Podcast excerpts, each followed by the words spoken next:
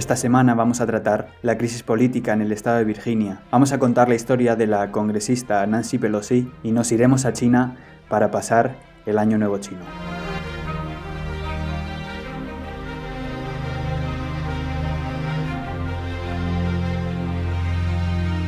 First, it was the governor, then the lieutenant governor, now the state attorney general, the top three leaders in the state, all Democrats, all facing deep controversy. The latest is Attorney General Mark Herring, who admitted today ¿Qué es lo que está pasando en el estado de Virginia, donde su gobernador y el fiscal general del estado han sido acusados de conducta racista y el vicegobernador ha sido acusado de acoso sexual y violación por varias mujeres? Nos lo cuenta Sana Cave, que vive en Virginia, vive en Richmond, la capital del estado, donde están ocurriendo todos estos sucesos.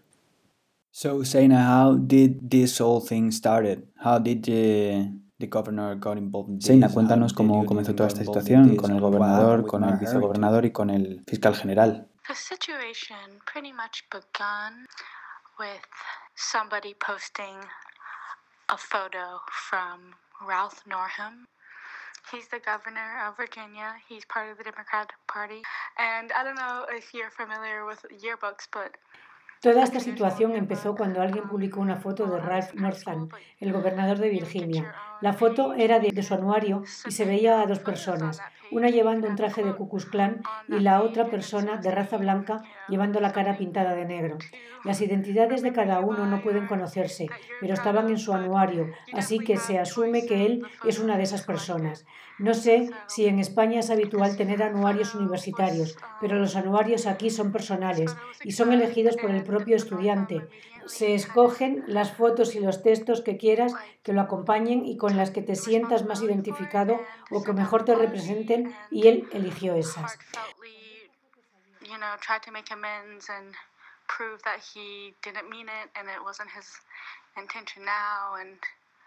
that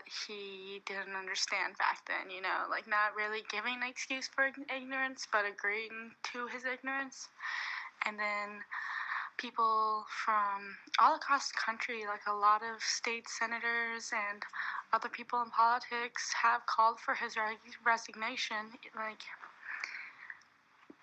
both in his party and outside. And so it didn't really matter that he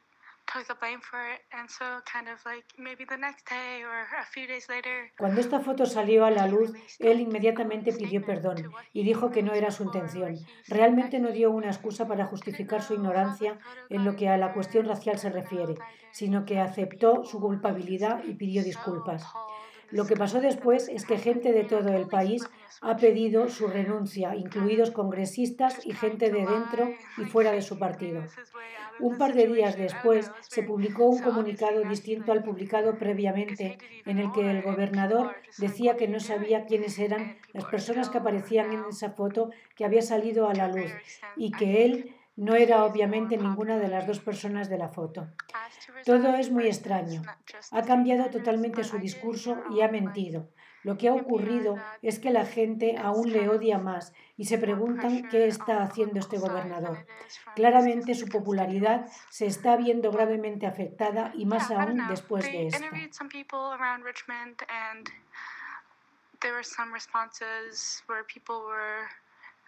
You know, like empathetic, and they were kind of saying you can't really judge someone for something they've done long ago in the past. You know, he could have changed. We should forgive. Blah blah blah. Which is, you know, always a good argument, but. I don't know. There, there's just like really interesting questions being raised by people too. Like people who are in opposition ask, like, La gente le pidió que dimitiera. No eran solo los senadores. La NPR, Radio Pública Nacional de Estados Unidos, decía el otro día que es más el peso político el que afecta a su situación. Entrevistaron a gente en Richmond el otro día y muchos entrevistaron a gente en Richmond el otro día y muchos decían que tampoco se podía juzgar a alguien por hechos pasados como estos. A raíz de esto están surgiendo preguntas muy interesantes, como por ejemplo la siguiente. ¿Por qué Northam pensaba entonces que hacer eso estaba bien? Se utiliza la excusa de su juventud, pero él no era tan joven, la verdad. Él era un veinteañero, no fue hace tanto tiempo. Lo que ocurría es que era en Virginia y hay que entender el contexto de este estado, en el que había muchísimo racismo. Con todo esto en la mesa, la gente se preguntará quién será el que le suceda tras su dimisión. La persona inmediatamente después en el escalafón de poder es el vicegobernador Justin Fairfax, pero el otro día salieron acusaciones de acoso sexual contra él. La primera fue una mujer que cuenta cómo abusó de ella, pero luego surgió otra, cuyo relato es terrible, increíble, y ambas tuvieron situaciones en las que él se aprovechó de ellas sin su consentimiento.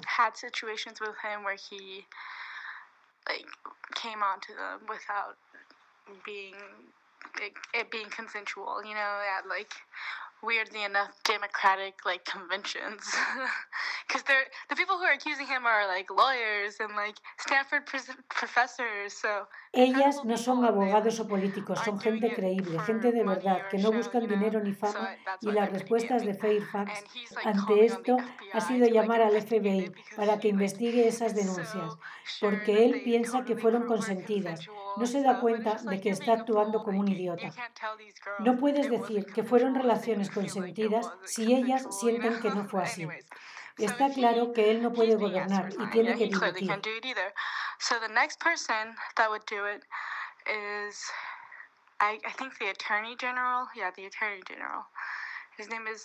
Herring. Después de Fairfax, creo que es el fiscal general el siguiente en la línea de poder.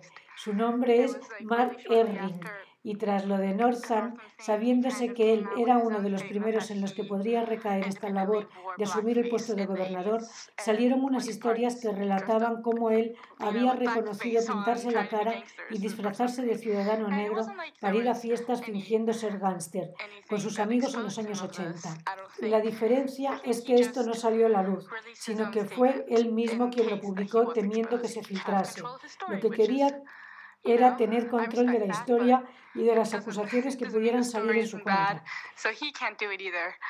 Probably. I mean, it's kind of the same boat as Northam now, but he has like more control of his story and like I guess in a way he's not as like but so the next person alive I think would be like the majority leader of the state senate and La cuarta persona en la línea sucesoria es el líder del Senado del Estado y él es del Partido Republicano, lo que cambiaría el gobierno.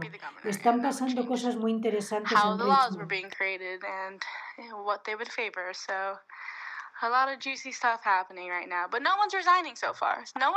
Pero nadie ha renunciado aún. Eso es lo increíble. Y además no creo que haya nada de presión sobre ellos más allá de la presión ciudadana. Así que eso es lo que está pasando aquí, un auténtico desastre. So yeah, that's kind of what's happening. A total mess. So, what do you think is going to happen after all this? How do you think the series ¿Qué crees que es lo que va a pasar después de todo esto y cuál crees que puede ser el futuro de estos tres políticos? We'll see, but I think Justin Fairfax, his situation is a developing one. The rest, the Veremos lo que ocurre, pero yo creo que la situación de Justin Fairfax es la más grave y de la que aún no sabemos todo y pueden seguir saliendo cosas. La de los otros dos ocurrió en el pasado. Afecta a la percepción que tenemos de ellos ahora, pero su daño no fue tan grave y directo como el de alguien que comete abusos sexuales. Este caso va a afectar a su carrera y yo personalmente espero que de una forma negativa. ¿Cuál crees que puede ser el impacto que esto puede llegar a tener en la comunidad de Richmond y en los votantes de la ciudad? think voters and Richmond's community is going to react? I don't know. I think it just depends on how you independently see situations and I think especially in our day and age there's there's kind of like such an emphasis on cutting out evil no sé. Depende de la forma en la que cada uno perciba estas situaciones y creo que especialmente hay un énfasis en eliminar el mal. Tiene más que ver con, con que si eres una persona capaz de perdonar o no. Pero no creo que esta gente sea perdonada totalmente. No creo que puedan desempeñar de nuevo un cargo público o tener presencia pública. ¿Crees que estarán preparados para el odio que recibirán? Yo no lo estaría. for the hate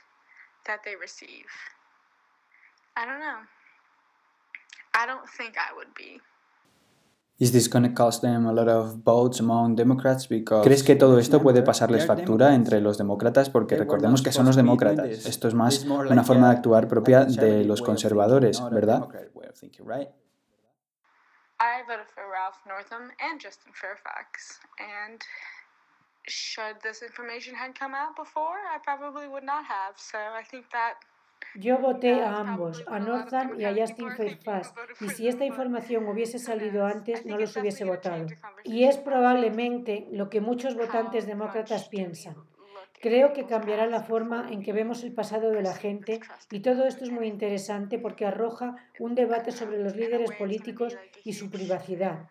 Pero ¿es esto positivo si permite a los votantes saber más y confiar más en sus líderes antes de llegar a la espera pública? No lo sé, la verdad.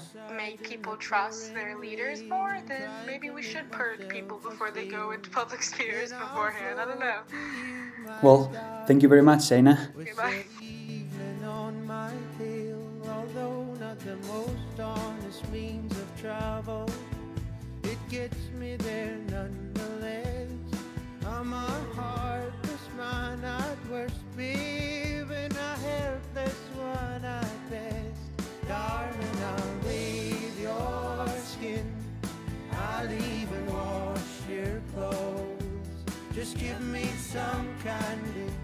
La controversia que sacude Richmond es un recordatorio de la complicada historia racial que sustenta la política de Virginia. El gobernador Northam tuvo un fuerte apoyo de los votantes afroamericanos en su carrera en 2017 para gobernador. Ahora, los líderes negros dicen que se han decepcionado después de ver la foto racista en su anuario de la Escuela de Medicina. Richmond es un recorrido a pie por la historia de los Estados Unidos. Thomas Jefferson diseñó el edificio del Capitolio, la Casa Blanca de la Confederación, se encuentra aquí y fue el sitio de uno de los mercados de esclavos más concurridos de la nación pasado esclavista y racista de Richmond está muy presente. Cuando uno pasea por sus calles, un ejemplo de esto es el cementerio de Richmond, donde podemos ver una avenida confederada donde todas las lápidas están decoradas con banderas de la Confederación y otros distintivos racistas. Sin embargo, ha habido un esfuerzo concertado para pasar de la nostalgia del viejo sur a contar la historia más amplia de Virginia.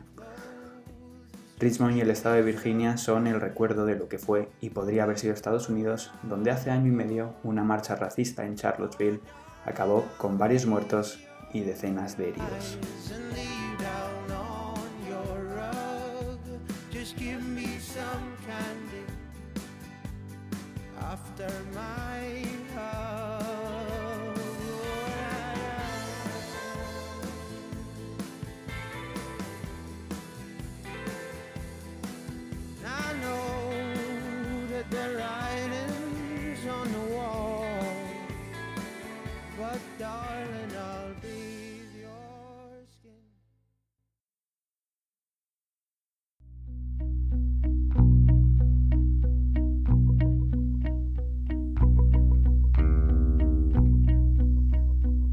Y esta semana toca hablar de una figura política que apareció en nuestro último podcast de una forma muy breve y que en los últimos meses ha definido la agenda política y mediática estadounidense. Hablamos de Nancy Pelosi. Nancy Pelosi nació en la ciudad de Baltimore en 1940, en el estado de Maryland, y actualmente es la presidenta de la Cámara de Representantes de Estados Unidos. Pero para conocer mejor a esta política y entender cómo ha llegado a ser quien es actualmente, tenemos que ir a sus raíces, Pelosi proviene de una fuerte tradición familiar de servicio público. Su difunto padre, Thomas de Alessandro Jr., fue alcalde de Baltimore durante 12 años, después de representar a la ciudad durante cinco periodos también en el Congreso. Su hermano Thomas de Alessandro III también fue elegido alcalde de la misma ciudad. Desde muy joven se interesó por la política y decidió estudiar una licenciatura de ciencia política en el Trinity College de Washington, D.C donde finalmente se graduó e hizo sus prácticas para un senador electo por Maryland en 1960. Años después, Pelosi se mudó a San Francisco, en el estado de California, donde comenzó su propia carrera política y fue elegida congresista por el Distrito 12 de San Francisco en el año 1987.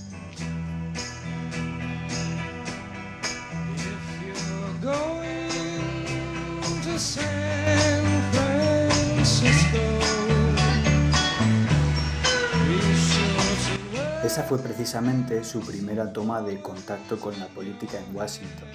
La carrera de Pelosi como congresista es digna de admiración. Tras su primera elección en el año 1987, ha sido de nuevo reelegida un total de 16 veces, promediando un 80% de apoyo en todos los comicios a los que se ha presentado.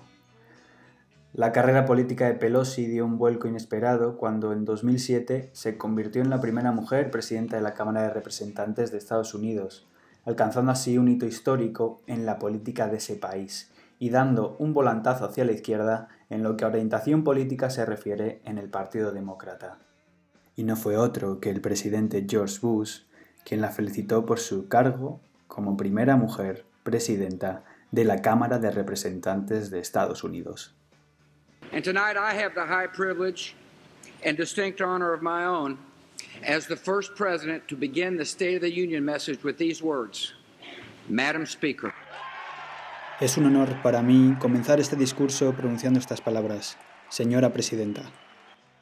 In his day, the late Congressman Thomas D'Alessandro Jr. from Baltimore, Maryland, saw Presidents en su día, el congresista Thomas de Alessandro Jr. sirvió a los presidentes Truman y Roosevelt en esta Cámara, pero nada puede compararse a tener a su hija como presidenta de esta Cámara. ¡Felicidades! A Pelosi se le reconoce como una figura de muchísimo peso en la política de Estados Unidos, especialmente en los últimos meses debido a la guerra abierta que ha mantenido con el presidente Donald Trump frente al que no ha cedido y al, que ha ganado la batalla al tener que dar este su brazo a torcer reabriendo el gobierno. La victoria política de Pelosi está muy ligada a sus ideales y a su posicionamiento como política. Abiertamente progresista, Pelosi es conocida por su férrea oposición ante la presidencia de George Bush y su decisión de invadir Irak, o también por su participación en la aprobación de la Ley de Ciudadanos de Pacientes, conocida popularmente como Obamacare, y que ha sido derogada recientemente por la administración de Donald Trump.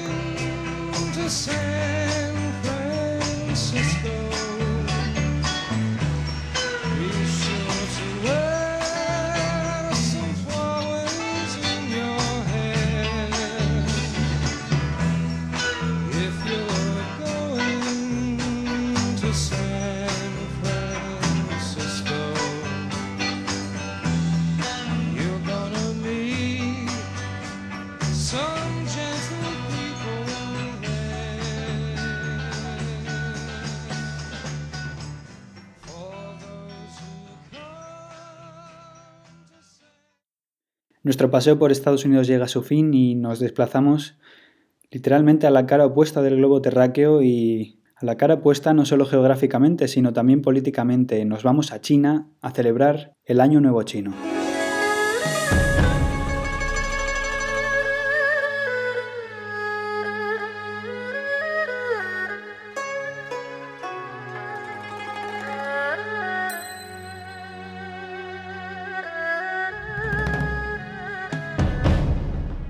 Año Nuevo Chino es la mayor movilización humana de todo el mundo y se dan más de 3.000 millones de desplazamientos directamente relacionados con estas fechas. El 2019 es el año del cerdo y el tiempo que dura este acontecimiento celebrado por millones de personas en el mundo entero es de un total de 23 días. 23 días divididos entre el pequeño año, el Festival de la Primavera y la fiesta de los farolillos.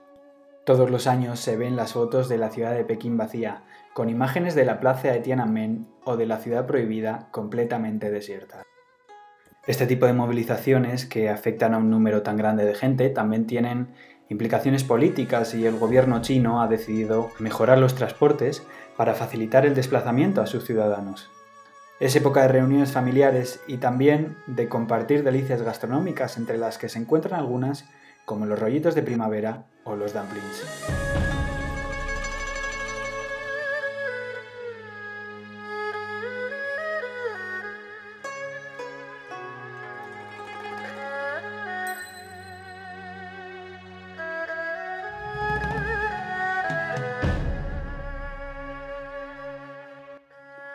Trata de una fiesta con mucha acogida entre los países de Asia y especialmente el sudeste asiático, países como Malasia, Singapur o Vietnam, también celebran esta fiesta como una fiesta nacional propia. Pero el Año Nuevo chino tiene sobre todo impacto en los mercados. Se calcula que en China, únicamente, donde ha crecido mucho el consumo en los últimos años, se ha gastado en torno a 840 billones de yuanes. Sin duda, donde más dinero se gasta en los ciudadanos chinos es en los transportes y en los viajes. El turismo ha crecido mucho, no solo a nivel nacional, donde los destinos favoritos son Pekín, Shanghái o la ciudad de Guangzhou, sino que también a nivel internacional, donde los chinos han llegado a alcanzar cifras récords porque viajan y viajan mucho. Otras de las características de esta época del Año Nuevo son los regalos. Y los más populares, el regalo típico durante esas épocas en, China, es el conocido como sobre rojo. El sobre rojo es un sobre donde los chinos dan el regalo a sus familiares pero lo que ocurre es que con el paso de los años, esta forma de regalar, esta forma de, de mostrar tu cariño, tu amor a, tus seres queridos, se ha visto afectada por la digitalización y es un éxito, al parecer, entre los ciudadanos chinos regalar a través de la aplicación de teléfono WeChat, la única aplicación que funciona en territorio chino, ya que sabemos que el gobierno ha decidido cerrar el espacio cibernético, por decirlo de alguna forma, al resto de aplicaciones y, a las aplicaciones sobre todo provenientes de países occidentales y sobre todo de Estados Unidos, que es el mayor desarrollador del mundo. Lo curioso de China es que yo creo que, los occidentales tenemos una visión, visión errónea de lo que ocurre en ese lugar.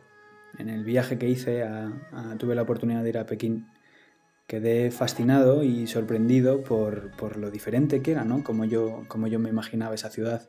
Es muy curiosa la visión que, desde Occidente llevamos de, China, ¿no? De las ciudades chinas, porque lo que se nos ha contado muchas veces y cuando China sale en las noticias es porque a lo mejor la ciudad de Pekín está prácticamente cerrada debido a la contaminación. Vemos también situaciones de extrema pobreza muchas veces, pero lo interesante de Pekín es que cuando vas a mí me ocurrió es que te la imaginas completamente distinta, ¿no? Llegas a una ciudad con un transporte público de muchísima calidad, la mayoría de los vehículos ya se mueven utilizando energía, energía eléctrica, la ciudad está llena de puestos de recarga, la gente no paga con dinero, pagan con teléfonos móviles, pagan con, con todo tipo de artefactos, de artefactos tecnológicos que nosotros muchas veces no llegamos a comprender, ¿no? Yo, que bueno, soy joven, tengo 23 años, pues me sentía muchas veces como un neandertal tecnológico frente a las abuelas chinas, ¿no? Que pagan